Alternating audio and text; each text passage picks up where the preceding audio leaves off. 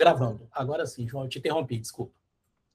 É, achei interessante, é, assim, o último contato que a gente teve, né? É, Para quem não, não sabe dos nossos, das nossas relações, né, Júlio? É, a gente trabalhou junto numa empresa, né, chamada Exnil. É. Você deve falar disso mais para frente, mas foi onde a gente se conheceu. E depois, quando eu me tornei professor universitário, o Júlio foi é, meu aluno, né, lá no UNBH. Sim. Foi da minha turma. Mas isso foi, sei lá, 2003 ou 2004 no máximo. Caraca. É, e eu acho que a gente não, não se falava desde então. Sim. E é interessante como que a, a, a vida coloca pessoas no nosso caminho, né? É, e, e trabalho é o lugar mais comum, né? Da gente ter um monte de, de ótimos amigos transitórios. Não é louco isso? Pessoas que, enquanto você trabalha junto, você tem uma super troca de ideia, como era o nosso caso. Sim. É, tem uma super relação, mas aí deixa-se de, de trabalhar junto e as amizades se perdem, né? É muito comum isso, porque o convívio alimenta muito, né, naturalmente. Mas é, a gente sabe quais são válidas quando, depois de muito tempo, é, tem uma lembrança como essa, né? De bater esse papo com você. É isso aí. É, e assim, João, acho que vou ter que, não sei se o helicóptero vai fazer muito barulho aqui, mas é, eu tenho um projeto que eu falo para todo mundo que é um sonho assim, mas eu não posso falar lançá-lo agora porque eu vou perder meu emprego. Mas você falou que o trabalho faz a gente perder meio que os contatos. Eu tenho um sonho de escrever um livro, O Trabalho Atrapalha. Sabe assim, porque por causa do trabalho, a gente sai em caminhos diferentes, perde contato, deixa de cuidar Sim. do direito, para de brincar com a minha cachorrinha. Pois Tudo é. por causa do trabalho, sabe? Mas eu não posso escrever isso agora. É melhor não. É melhor não. Cara, você falou 2003, que eu fui seu aluno. Eu lembro de algumas coisas. Eu lembro de você falando de rádio, cara. Exato, exato. O rádio, o, rádio, o rádio morreu, João? Não, de jeito nenhum. É, eu acho que ele, ele continua, é, assim como é, a própria TV, ele teve uma, uma restrição de uso, ele deixou de ser fundamental para certas coisas. Por exemplo, é um jogo de futebol, né? Antes, para você saber o, como é que estava o jogo ao vivo, se não tivesse passando na TV, era só no rádio. Agora não. Agora você tem um, um, praticamente um tempo real na internet que quase substitui, mas ainda não substitui. Então, eu acho que o rádio, inclusive, perdeu menos do que a TV. Entendi. A TV foi muito mais afetada pela internet do que o rádio, porque o rádio é, ele está com você a hora que você não pode fazer outra coisa, a hora que você está dirigindo, a hora que você está, sei lá, arrumando casa, a hora que você está fazendo uma caminhada, uma academia.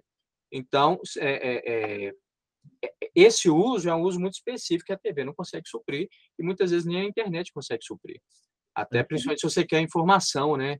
É, mais do que música. Música hoje, de fato, o Spotify dá para dizer que praticamente matou o rádio. Mas é, ainda assim, até no, no cenário musical, o rádio sobrevive bem, eu acho. Boa, boa. Eu concordo, porque até hoje eu também escuto rádio e até hoje eu gosto de ficar escutando as pessoas e pensando como elas são, sabe? Na primeira temporada eu até entrevistei a jornalista do, da Itatiaia. Ah. E assim, eu sempre fiquei imaginando, eu sempre ouvi muito a voz dela na Itatiaia, e com muita cara de pau consegui convencê-la a conversar comigo, e ela foi uma gracinha, foi super legal o bate-papo. Quem que é? A, da Rádio Tatiaia que apresenta junto com o Renato Rios Neto. É... Ah, tá. Eu saco o Renato, mas eu não, não. Subiu o nome dela agora, que vergonha. Mas eu tenho ela aqui no meu canal, eu vou buscar. Tá. Aqui, cara, super assim, super na, na, na, na, na cara de pau, sabe? Assim, porque uhum. eu escuto ela há muito tempo, mas eu pus agora, quer ver? E aí, cara, a, a, os approaches estão sendo na cara de pau mesmo. Eu mando uma mensagem, apresento um pouco o canal, e aí a pessoa vê se faz sentido ou não, acaba topando. Ana Cecília Carneiro. Ah, sim. Ela é da família Carneiro, é neta do Emanuel, né? Ah, entendi. Sim, sim. Eu acho que sim. Interessante que ela não fala isso, assim, né? Que é. legal. É. Que bom. Mas eu acho... É, acho que ela é da família Carneiro, né? É. E foi muito bom o bate-papo, porque ela, ela trabalha com jornalismo policial muito pesado, né? Muito denso. Sim. Sim. E ela, e ela traz a, trouxe a perspectiva dela, de como é que ela enxerga as coisas, mas enfim. E eu já estraguei toda a entrevista porque eu não te perguntei quem é você, de onde você veio, o que, que você está fazendo aqui, cara. Por favor, faça as honras. É, então, eu sou é, Renato Rios Neto. é, repórter! Renato Rios Neto. É, eu sou João Basílio, eu sou algumas coisas, né, profissionalmente falando. Eu fui professor universitário, inclusive do Júlio. Opa! Da área de comunicação, fiz publicidade, fiz jornalismo, e é, tive banda, uma banda de humor chamada The Jingles. The Jingles. É, faço comédia stand-up desde 2009. Tenho um grupo de comédia stand-up, chama Desculpa Qualquer Coisa. É, e já trabalhei num monte de lugar, né, diferente, na, na Rádio 98, no BHZ. É, hoje trabalho em agência, sou redator é, e gestor de redes sociais de agência. Uhum. E tocando a comédia em paralelo. E, além disso, em paralelo do paralelo, eu tenho escrito uns livros, tenho publicado os livros. Eu acabei de lançar um, um infante juvenil, chamado Cachorrada, e estou com um roteiro de cinema na agulha, aguardando alguém a fim de produzir. Que legal, cara. Você é de onde, João, naturalmente? Assim, o seu, sou... seu, seu imbigo está enterrado onde? Meu imbigo está enterrado em Montes Claros. Montes Claros. Ah, lugarzinho frio. É, Tipo isso. Não, esses dias aí para trás fez 27 graus lá. Hoje, baixou bastante, baixou bastante, cara. É, o pessoal usou até casaco. Pessoal, lá em Montes Claros, você é, não, não tem casaco, não faz sentido você ter casaco. Você aluga quando você precisa. É tipo o fraque, sabe? Eu acho que eu já usei mais fraque do que casaco lá em Montes Claros.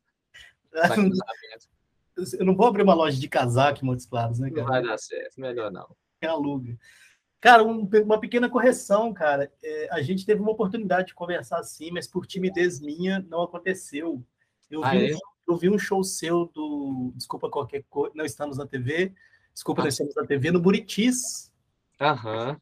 Num restaurante no Buritis. Tá, eu sei qual que é. Fiquei com vergonhinha de mexer com você. Você tava ali, olha só, um restaurante, um lugar que tinha umas cervejas especiais. Bacana. Isso, isso. Foi muito legal a noite, cara. E assim, eu contei pra mesa inteira que eu já conhecia, que que eu trabalhei com você, tirei uma onda. E pessoal, então, fechado. pessoal, então vai lá falar com ele. Eu falei, não, mas não é assim que funciona. O pessoal, ficou, o pessoal ficou trucando você. É, não? tipo assim, mas é. você não conhece o cara? Assim, conheço, eu trabalhei é. com ele e tal, mas, mas aí na hora de levantar e te cumprimentar, eu fiquei com vergonha, o pessoal, aí o pessoal não acreditou na história, não. Alô, você que estava com o Júlio nesta noite, do Desculpa Qualquer Coisa no Buritis. Vocês estão vendo? A gente se conhece sim. Que legal, cara. Eu vou fazer uma pergunta assustadora agora. Vai lá. Eu entrei na Ex Rio como office boy, cara. Se eu não me engano, isso foi década de 90, não foi? Foi década de 90. Caraca, mano. Isso não te assusta, não, João? O tempo te assusta, cara?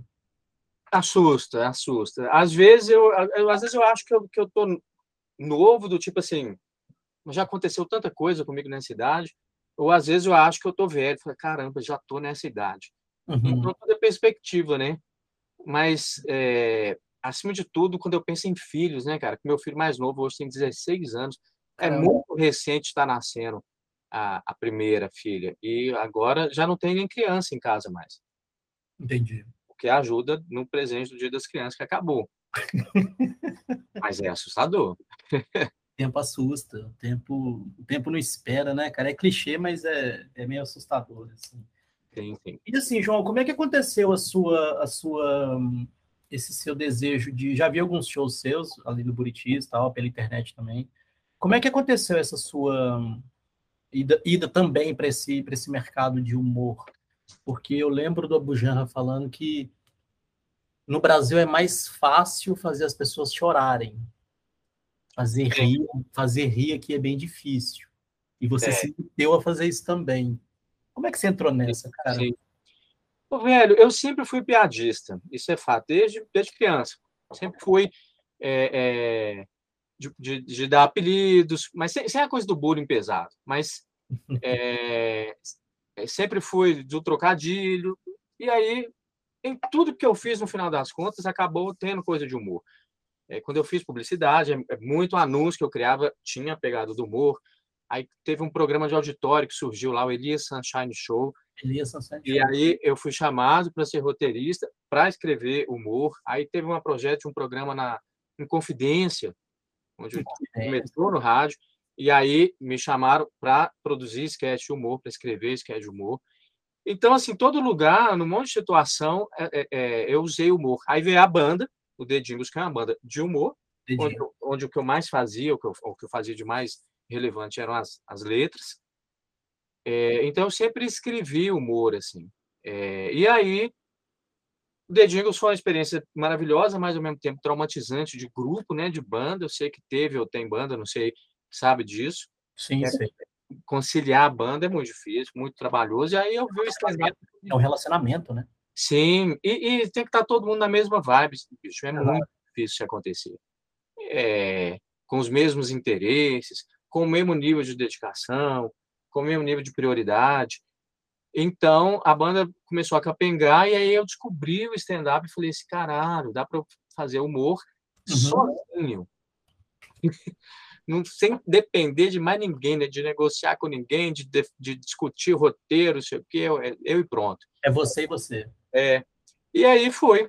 É, mesmo no, no Dedingos, mesmo, eu comecei a fazer assim, uns, uns momentos de mini monólogos entre uma música e outra, que tinha piada, que tinha uma pegada, que depois eu fui ver que, que era de stand-up. E aí comecei. Mas mesmo estando é, é, nesse, nesse, processo solo, é, mesmo dentro do stand-up, dá para ter grupo, né? Que é o que eu tenho. Com desculpa qualquer coisa, somos um grupo de quatro pessoas. Sim. Bruno Costoli, Bruno Berg, Tchau Carmona e eu. Maravilhosos. É. E aí, obviamente, tem os percalços de ser grupo, né? Por isso que a gente tem carreiras solo e carreiras de grupo separadamente. Aí cada um dá seu, seu foco. Isso é de uma maturidade bem legal, né, João? Assim, eu, eu encaro dessa forma, assim, porque você comparou a banda e é interessante, porque banda tem um projeto muito específico, né? Tipo assim, ah, eu vou, eu, eu toco no Metallica. O Metallica é um negócio muito específico, muito nichado, mas de repente eu quero tocar jazz, né? E aí, como é que isso funciona, né? Então, acho que a comédia também te permite você ter essa flexibilidade, né? Tem coisas que funcionam em grupo, tem coisas que funcionam com o João, com o Costa e por aí vai. Né? Exatamente. Liberdade, eu acho, uma liberdade criativa para explorar mais, né? E aí eu lembro, eu lembro que cada integrante lá no Buritis, que subia no palco, é, tirava risadas diferentes das pessoas. Isso eu, acho, isso eu acho um barato, assim, porque cada um tem uma pegada diferente, né? Sim. A individualidade do humor, né? É, e o que é bom do show de grupo, né? Que geralmente é como funciona em bares, é, se tiver um cara no palco que você não curte, segura a onda aí, daqui a 15 minutos tem um outro. Vai trocar. Vai ser bem diferente, aí você deve curtir esse. Então, dificilmente você vai sair de um show desse achando que os quatro foram igualmente ruins, né? Não, não, não... Entendi. Isso é legal. Isso Sim. já tá me, me, me, me fez pensar uma outra pergunta, assim, como é que vocês lidam com com sucesso e fracasso, assim, a plateia eu imagino que seja um termômetro bem, bem vivo ali, né? É. Que não dá para saber de tudo, mas as, aquelas reações ali. Eu morreria de pânico, cara, se eu tivesse que contar uma piada para mais de duas pessoas. Como é que você é. encara isso, cara? Esse... Eu lembro que você esteve, por exemplo, na Ana Hickman. Sim, sim. Na Ana Hickman. Cara, eu ia me cagar todo, mano. Como é que você vê isso? É, vou te falar que minhas participações na TV não foram super tranquilas, não. Eu, eu, é, eu era é, muito afetado, digamos, emocionalmente pela, pela coisa TV. Eu, eu, me sinto muito mais à vontade no palco, no palco do que na TV, num concurso. E ali o concurso era, além de tudo, tinha plateia, mas plateia distante, porque aí tem um monte de câmeras na frente, cabo, membro lá. Então, povo longe, frio. É, o maior desafio, falando de, de sucesso e de fracasso, o, o, desafio inerente ao comediante stand-up é o, é o, desafio da estreia da piada. Estreia. Porque você nunca fez ela, você não sabe é, como é que as pessoas vão reagir. Simplesmente você tem na sua cabeça uma impressão de que é boa, mas será que? Então esse é o grande, o grande momento, digamos, é, é o cagaço que não tem como escapar. Entendi.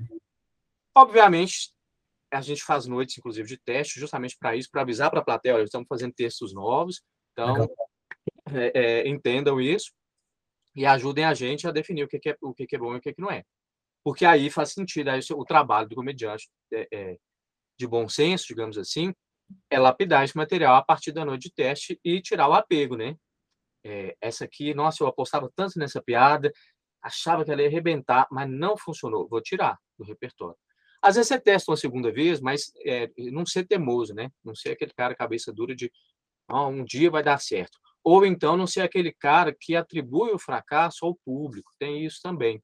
Né? Tem gente que a piada não entra e fala assim, é, mas essa plateia também não dá, né? Esse público não sei o quê, não tem, sei lá... É, Empatia, é, né? É, ou, ou, não tem bagagem para entender a piada, porque hum. não tem, né? Sim, sim, sim. É, e então a gente precisa é, ter esse olhar, obviamente, o comediante tem que estar o tempo todo avaliando se aquilo está funcionando ou não e, e fazendo os cortes, os ajustes necessários. É, acontece de você fazer um texto que você sabe que é bom, que você já fez várias vezes, sempre funcionou, acontece de você fazer em um determinado lugar e não funcionar. Aí sim é culpa da plateia. Entendi. Não tem como. A gente já apresentou, por exemplo, num evento para uma empresa rural, e o, o, público, isso no interior, o público era é, peão de lavoura mesmo. Era o cara que colhia milho, cenoura, sei lá. É, e aí eles não pegaram boa parte das piadas, porque envolviam é, uma cultura, digamos assim, mínima, que não, não, não, não teve eco ali. Ah, então tem situações, tem situações que é culpa do público. Tem situações que o fracasso é, é culpa do evento, que os caras inventam de fazer stand-up num dia que teve um monte de outras coisas, e aí põe stand-up, por exemplo, junto com o jantar dos empregados. Estranho. É, não, é, é simplesmente horrível você apresentar com as pessoas servindo, as pessoas comendo, batendo talher, fazendo barulho. Muita gente não presta atenção, muita gente não ri, é, é, não, não encaixa. Então, tem produtor de evento também que faz merda de, de botar a gente em roubada. E, e lugares errados. Lugares errados ou momentos errados, né? Momentos errados. Exatamente. Eu lembro do, do Rodrigo do Dead Fish falando que as roubadas que a banda já passou, assim, cara, por exemplo, já, já fomos tocar na, na Argentina, chegamos lá, era uma churrascaria. Uhum. e o cara fez a gente tocar. Quando a gente começou a tocar, foi o caos, porque a banda é barulhenta, né? E as pessoas, claro. as pessoas queriam comer. Exatamente. Mas ele fala isso sorrindo, né? Foi um aprendizado para a vida, é isso aí, cara. Tem é, história coisas boas e ruins e a gente tem história para contar. É... João, é... eu vou misturar, eu tô misturando bem as coisas assim, sabe? Porque esse é meu experimento desse canal, sabe? Uhum. Você, você, você não começou na Ex Nihil, né? Você já tinha uma experiência anterior, não tinha? Ou você começou a sua carreira de comunicação na Ex Nihil? Provavelmente? É, eu tinha estagiado numa, num instituto de pesquisa, uhum. é, e só, na verdade. Porque no final da minha faculdade, eu passei no concurso do TRT. Outra! Então, antes de eu. É, é, eu estava formando em comunicação, surgiu esse concurso, eu me inscrevi por coisa de família, minha, minha, minha mãe, faz, faz. E passei, velho no concurso TRT e, e, me tornei funcionário público TRT. Eu fiz no meio de 93. 93. E aí é, formei e, obviamente, como era um emprego de seis horas por dia, eu não conseguia nenhum outro emprego uhum. na área de comunicação, que é a área que eu, que eu sonhava, que eu mudei para Belo Horizonte para buscar essa, essa carreira na comunicação. Então, é, era a minha grande meta e de repente eu me vi funcionário público com um bom salário, imagino, com a estabilidade que o funcionário público tem hoje, uhum. com o privilégio de trabalhar só seis horas por dia, uhum. num ambiente sem pressão, né, porque não é mercado. É, não tem aquela politicagem. Do, né? Sim, exatamente, a coisa do resultado. resultado. E aí, velho, depois de uns três anos lá, e, e, meio sofrendo, assim, aí nesse meio tempo surgiu o projeto em Confidência, então eu comecei a trabalhar paralelamente escrevendo os roteiros para Inconfidência, para um programa da madrugada que a gente fazia. É, e aí, a certa altura, eu adoeci. Eu adquiri um aler lá trabalhando no TRT, entrei de licença e, e é, nenhum remédio dava jeito, nenhum médico dava jeito, nenhum método de tratamento dava jeito, até eu descobri que era uma, uma, um aviso do meu corpo para eu mudar e ir atrás da minha história. E aí eu pedi exoneração do TRT para trabalhar com publicação. Não, mano. E aí sim, é, na sequência surgiu o, o anúncio da XNIL, a seleção, e eu é, entrei fui selecionado. Entendi. Gente, para quem não sabe, é, a XNEU foi uma das primeiras agências digitais e de comunicação do Brasil, né, João? Eu nem vou dizer Minas Gerais, do Brasil. Né? Trabalhando com desenvolvimento de CD-ROM, por exemplo, tinham pouquíssimas. Sim, eu tenho vários materiais guardados aqui com carinho, inclusive o CD autografado do Jingles, tem o CD autografado. Vocês autografaram para mim no Cine Belas Artes, lembra disso? Exato, exato. Inclusive, um colega seu machucou meu braço, porque no meio da apresentação ele subiu na pilastra de tanga do Tarzan, pulou Sim. na mesa e derrubou todo mundo. Foi uma bagunça. É no mesmo? Cine Belas Artes. Ele, ele, ele é, gerou bagunça na mesa, quebrou coisa, tipo isso? quebrou, caiu, caiu eu, minha irmã. Que eu, foi, fantástico, cara. Eu vou lembrar até para você a sketch que foi. Eu, eu, vocês faziam uma parada da banda que vocês, você se infiltrava na plateia, a gente não conseguiu ver isso. Uhum. Isso foi sensacional. E eles faziam uma música zoando Humberto Gessinger. Sim. E você levanta e fala assim: Ó, não gostei dessa piada, não. Eu sou fã de Engenheiros do Lembra disso? Eu sou do Havaí, não concordo com essa piada, e aí. Sim. E pegou todo mundo, cara. Todo mundo acreditou tal, e foi um barato. Muito bom. É, era uma música da, do Audisson. Era o Audisson. Audisson. E, de fato, a gente sempre adorou zoar o Engenheiros do Havaí. é, e o, a, o, Tarzan é de uma música chamada Bala Chita. Bala Chita. Que, que tinha essa lógica que o, Isso se é, é Bala Chita, tem que ter o Tarzan. Eu tenho saudade disso, João, porque é, eu adoro humor, obviamente, eu adoro. É, mas eu te confesso, cara, eu sou leigo, obviamente. O meu olhar é totalmente de, de cliente, com a pipoca na mão. Mas eu tenho muita dificuldade de achar humor disponível, assim, sabe? Tanto inter... eu vou zapear o Netflix, eu tenho dificuldade, cara. Sabe? Você fala no, no cinema, nas séries? Cinema, séries, teatro. É, eu acho que o stand-up veio para salvar, porque eu acho que o stand-up tem um tempero atrevido que a gente perdeu, sabe? Sim, sim. E tem uma agilidade, né? É, porque você, como não precisa produzir, não precisa filmar, não precisa roteirizar, você faz ali no palco, né? Eu consigo hoje fazer uma piada de uma coisa que aconteceu ontem, né? Ele, ele tem esse frescor também, né? Boa, boa. Sim. É. Mas eu, quando você fala de, de dificuldade de achar humor, você está falando do humor brasileiro ou de uma maneira geral? De uma maneira geral, para ser sincero, assim, eu vou falar com toda a vergonha do mundo, mas sem vergonha também. É, pegando filme, por exemplo, é, eu não sei se eu vi um humor que me fez rir, igual, por exemplo, Se Beber Não Case, o Hangover, né? Sim. Que eu, eu tinha um sogro sensacional, genial, maravilhoso, que Deus o tenha, que ele me falava assim, e me ensinou muita coisa de cinema. Ele falou assim: Julinho, o humor para mim é para rir, cara. Então, eu gosto de Adam Sandler. Eu gosto de. de porque é o papel dele. Sabe? Eu, sim, eu, quero, eu, quero, sentar com a minha sopinha, eu quero rir, cara. Sabe? Uhum. E aí, tem muito filme que quer entregar tudo. Você ri, chora, você. Cara, eu quero rir, cara. Eu quero rir. Uhum. Como é que você vê isso assim? Você acha que o humor tá perdendo esse. Tipo, Monty Python. Eu dou risada do Monty Python até hoje, mano. Mas eu rio de, de enxugar o olho, assim. O julgamento da bruxa é maravilhoso do Monty Python. É. É maravilhoso. Por que, que eu não tô achando isso mais? Ou é sensação minha?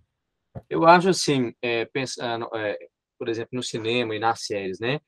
É, é Monty Python é, já teve muita coisa boa. Por exemplo, Monty Python. É, eu gosto muito da, da, dos filmes do pessoal do Aperte os Cintos que o piloto sumiu. Sim, sim, sim. Academia de Polícia. como é que é o tiro da pesada. Porra, que a polícia vem aí, é. etc, etc. Tem muita coisa bacana. É, é, tem, é, gosto muito do humor, por exemplo, dos Simpsons, que eu acho sensacional, também, né? sensacional, né? Sensacional. De altíssimo nível. South Park é muito bom. É... E eu acho que, o que, que, que se faz hoje bom de humor que eu gosto? Tem muita série boa, eu acho, apesar de eu conhecer poucas, mas eu acho que o Brooklyn Nine-Nine é muito bom. É, How I Met Your Mother é muito bom. É, The Office é muito bom.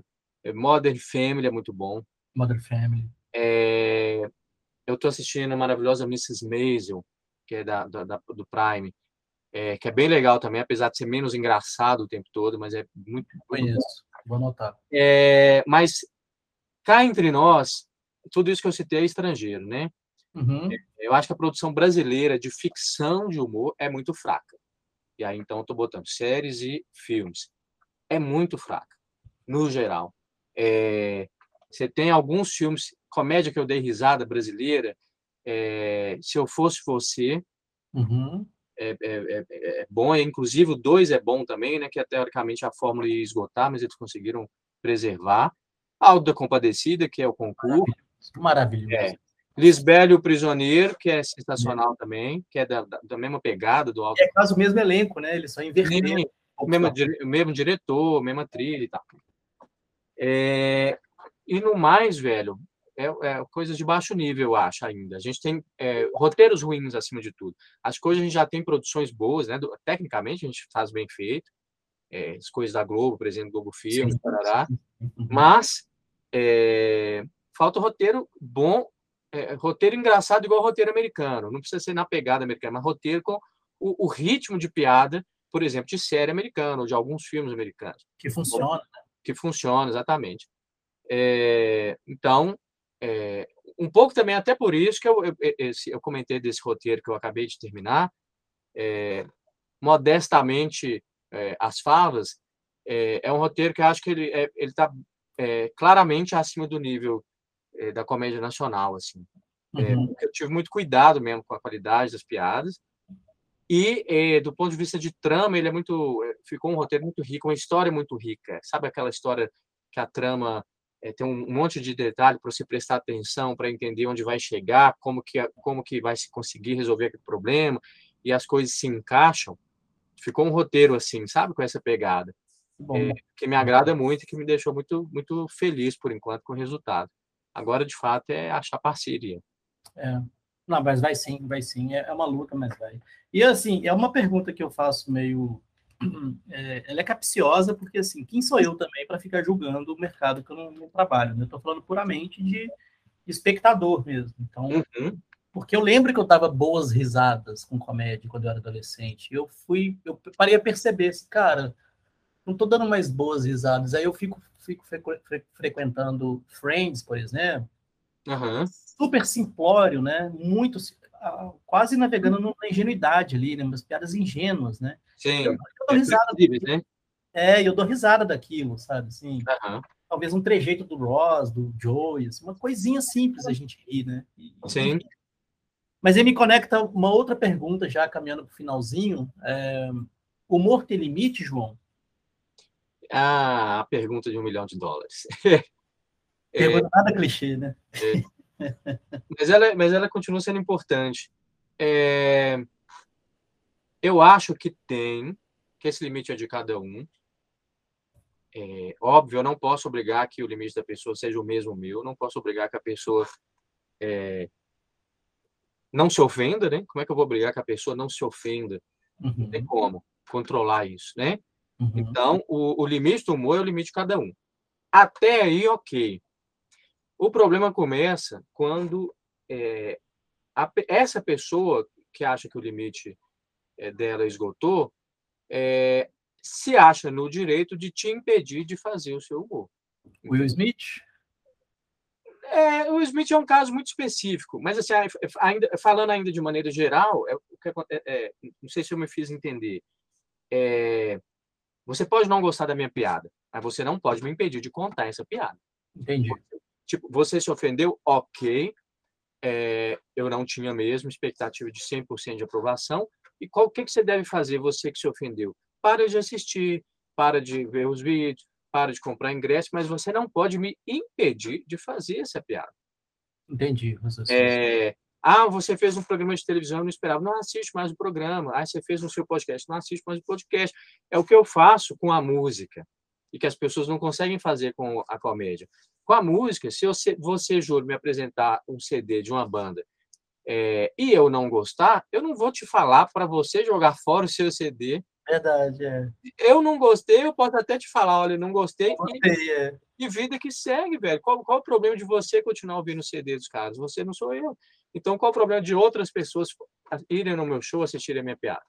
Então, não gostar é ok. Agora, quando vira perseguição, né, o não gostar, quando vira boicote, quando vira um processo de, de boicote no sentido de fazer uma campanha, uma mobilização Sim. contra pessoas, quando vira processo judicial, processo. E aí é que, que não, entendi, entendi. Eu, eu, concordo com o raciocínio, assim, é, os limites são, são, são individuais e ninguém tem o direito de, de cercear ninguém, né? Simples assim. Né? Obviamente, né? Salvo quando eu estou cometendo um crime, claro. claro, claro. Se eu for racista, Sim. mesmo uma piada, eu não posso falar, é só uma piada. Porque se a piada contém uma afirmação é, é interpretada como racista, é, ela é racismo, mesmo sendo piada. É assim como eu não posso ser é, incitar homofobia ou ser homofóbico e por aí vai.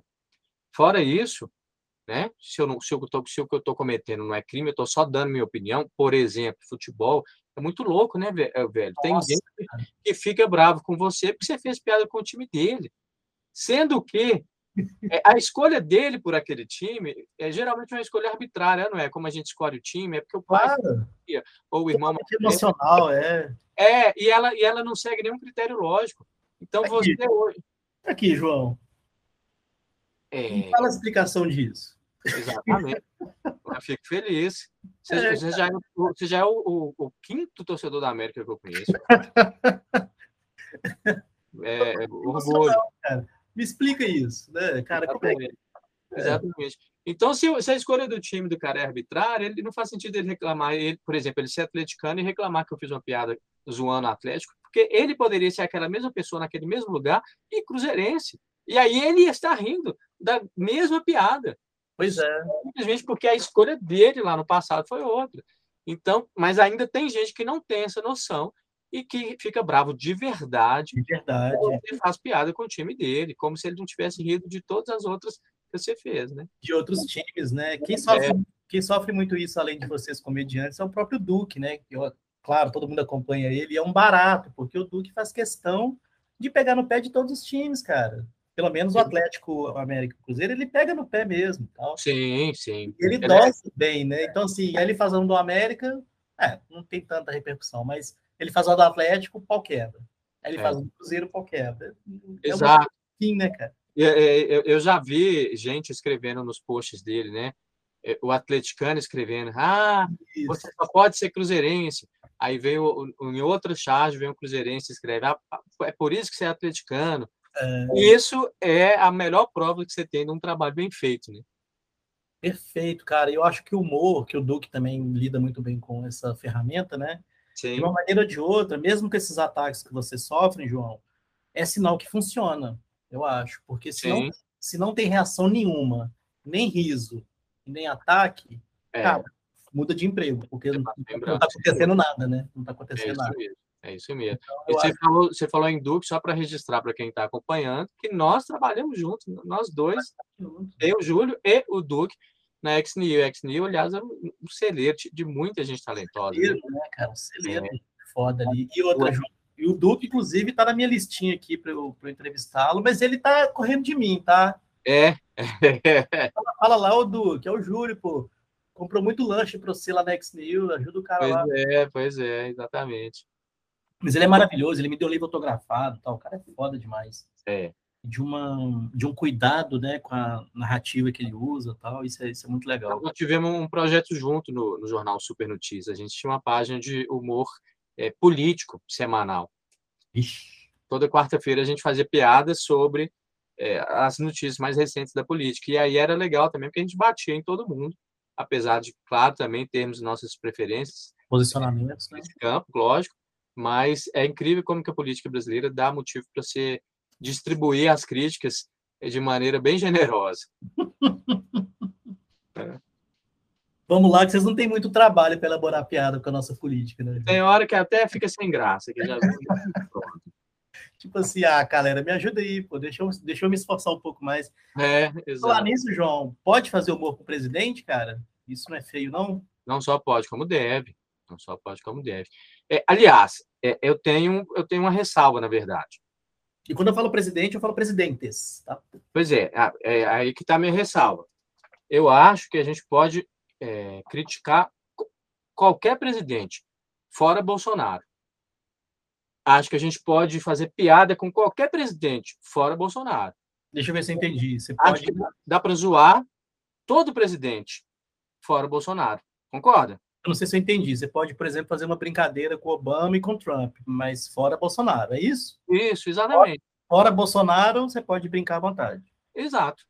Fora é, Bolsonaro. Tá. Esse é o critério. Entendi, entendi. Ô, João, caminhar para o finalzinho aqui, cara, só mais duas perguntinhas. Sim, diga. A vida é uma comédia, João? Não, de jeito nenhum. Não é não? Não, não, não. A gente, a gente... A vida é o quê, cara? Porra, bicho, a vida, é, é, minha mais recente definição de vida é que a vida é uma eterna, uma eterna lista de coisas feitas e coisas a fazer. Que sensacional, cara. É, é, é, mas é assustador, né? Porque a gente nunca para de ter compromisso, né? A gente, a gente tá o, o tempo todo realmente com problemas para resolver, nem que o seu problema seja um problema básico do tipo almoçar. Sim. É um problema a ser resolvido assim uhum. como ganhar dinheiro para o mês que vem, que eu não sei se eu vou ter, assim como filho, e a escola, e não sei o quê, e não pare a torneira, etc. Sim. Outro dia aconteceu uma coisa emblemática comigo. Eu tinha um arquivo aqui no meu, no meu Gmail, um rascunho, chamado A Fazer, em que eu ia anotando as coisas que eu tinha para fazer. Uhum. E tem coisas que você resolve, tem coisas que você não resolve, tem coisas que não é urgente resolver, é tipo assim, se der eu faço, quando der eu faço. E a lista ia só crescendo, velho. A lista, é, Chegou a certa altura, ela tinha, sei lá, quantas páginas, se ela fosse impressa, quantas páginas ela teria, sei lá, 5, 10 páginas de coisas a fazer ao longo de vários anos. E, de repente, esse arquivo sumiu do meu e-mail. Cara. Óbvio que eu não deletei ele, porque ele tinha muita coisa que eu acho que era importante, mas não estava na lixeira, não estava no lugar nenhum. Procurei de cabeça para baixo, revirei meu e-mail, não achei. E fiquei tentando entender o recado do universo para mim, sabe, com isso. Esquece isso, cara. Do tipo, vai daqui para frente. Vai daqui para frente para você sofrer menos. Agora tá valendo agora, agora. Daqui Exato. Você deixa para lá, cara. Exato. Perfeito, João. Perfeito. A vida é uma coisa de listas a fazer e coisas que eu já, eu já fiz. É, sim. Cara, é a perguntinha mais sincera agora, imitando o grande Abujan, que dá nome ao meu canalzinho, o meu canal, qual que é o seu elemento raiz, João? Qual é o seu elemento raiz? O que, que te define? Quando você fala elemento, você está falando de elemento terra, raiz, água. De, de forma. De forma categoria? Não, de forma filosófica mesmo. Aham. Qual é esse elemento raiz? Tem gente que responde, respondeu super emocionado, tem gente que respondeu nada, tem gente que respondeu meus boletos. Mas para você, assim, cara, o que, que te move, assim? Ele, que é elementar para você. Sim, sim. É criação, meu elemento raiz. É. De, porque é, é, a convicção que você chega a certa altura da sua vida que de tudo que eu posso fazer, é, o que eu posso fazer de especial é criação. Porque criando eu vou ter a, a, o que quer que seja que eu crie, né? Eu já percorri muita coisa, né? Música, é, poesia, conto, crônica, livro infantil, livro infantil juvenil, roteiro de teatro, roteiro de cinema, lá. já criei um, bocado de coisa, charge, piada. Uhum. É, é, tudo que eu criei, bom ou ruim, é, só existe porque eu fiz, né? Então eu acho isso muito especial, é, porque é, é, por isso que, que eu nunca, por isso que a coisa, por exemplo, no, no trabalho no TRT me aborrecia, me fez sair de lá, porque era um lugar de não criatividade, pelo contrário, né? Era de atendimento de demandas é, despacho, arquivo, blá blá blá. Então, tudo que eu não fazia lá era criar. E é, é eu acho que a gente, como a, vida, voltando à sua pergunta anterior, é, entre outras definições possíveis, passageira, é, eu acho que a gente tem que achar jeito de sobreviver a, além da vida. E o melhor jeito, o, aliás, o meu jeito de sobreviver além da vida é com as minhas criações. Então, enquanto existir é, o livro na, meu na casa de alguém, ou o filme meu sendo assistido por alguém, o, o, o vídeo de stand-up sendo assistido, Parará, Paraná, eu estou, eu permaneço vivo, porque eu permaneço fazendo diferença no mundo com coisas que só eu podia fazer. Então. Criação. E aí você, o João sempre vai ficar aqui nesse mundo com as suas coisas. Não é? Eu acho isso, eu acho, eu acho um privilégio poder trabalhar é, com isso e, e ter essa recompensa do trabalho muitas vezes a gente não ganha nem o que merece pelo que cria aqui, né? Uhum. É, Estou falando de financeiramente mesmo. Sim, sim. É, a gente sabe que, que é, o mercado artístico, o mercado é, da criatividade em geral, hoje é, é muito é, pouco valorizado. Uhum. Né? Pensar, por exemplo, em escritor, né? Quem que escritor que ganha dinheiro no Brasil? Só é meia dúzia. Bem difícil. É bem difícil. Mas a gente vai é, movido por essa paixão, né? Que é essa paixão de dar existência a alguma coisa que até dia desse não existia. É, e parece que é um senso comum, porque o Ariano Suassuna falava muito isso, né? Desistiu de ser advogado, né? Eu deixei de ser um grande advogado. Eu acho que eu seria um grande advogado para me meter a escrever, então, cordel, né?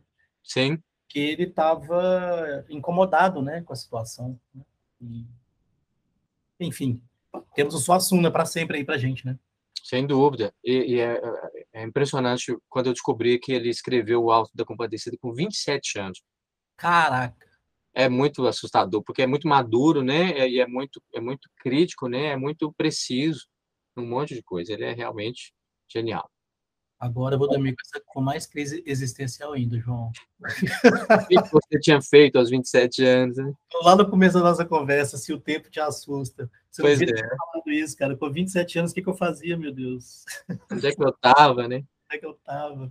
Ô, João, brigadão, cara, pela força. Valeu mesmo por esses minutos que você cedeu aqui. Logo, logo eu coloco lá nos canais, Spotify também. Te aviso bonitinho e tal. Boa. Cara, dei bastante risada, foi muito legal. E é isso, cara. Muito obrigado mesmo. A segunda temporada, para mim, está começando em alto nível, que é com você. Vão ter mais pessoas também que eu estou aí batalhando. E está inspirando muitas pessoas também com as, com as, histórias de vida que a galera está compartilhando comigo, cara. Que bom, que bom. Fico feliz e foi um prazer para mim também, velho. Excelente. Valeu. Passou rapidíssimo. Passou rapidíssimo. Mas eu tenho planos para daqui a um ano conversar com o João do futuro. Opa! É, parte do projeto, né? Com outra lista de coisas a fazer. 2 de junho de 2022. Como é que tá o João de 2 de junho de 2023, né? Pois é.